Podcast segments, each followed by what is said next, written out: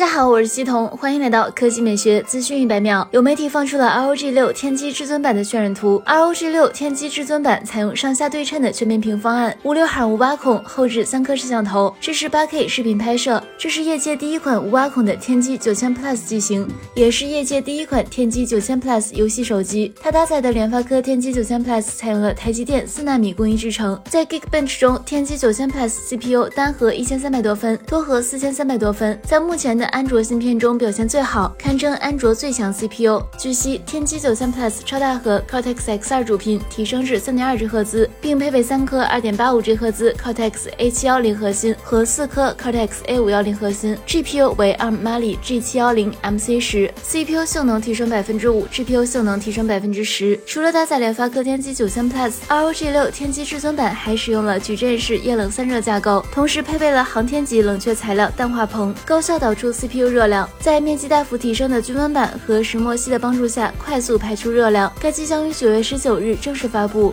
来看第二条新闻，领克汽车官方发布了新款领克零三的内饰官图。新车内饰与现款有不少相通之处，一眼看去还是熟悉的样式。不过仔细看就会发现改动颇大。一换装了全新样式的平底方向盘，整体样式向极客品牌车型靠近，增强了运动感。二全液晶仪表盘尺寸加大，而且呈现出悬浮式，更显科技感。三此前内嵌式的中控屏改为了悬浮式，并且偏向于驾驶席，支持上下角度调节，适应不同体型的驾驶员。四中。中控屏 UI 显示更为丰富，并出现了疑似虚拟人物的界面。五门板内侧的氛围灯带面积加大，显示效果更为明显。六空调出风口样式和位置发生了改变，中控台上为隐藏式，更为和谐。七电子换挡杆更新了造型，同时前方设有两个手机槽，其中一个支持无线充电。八 T 台下方做了掏空处理，可以放置一些小件的随身物品。九完全取消了空调等实体旋钮和按键，集成在了中控屏里。十该车使用了明黄色缝线，同时多使用真皮等软质材料，营造了不俗的豪华感。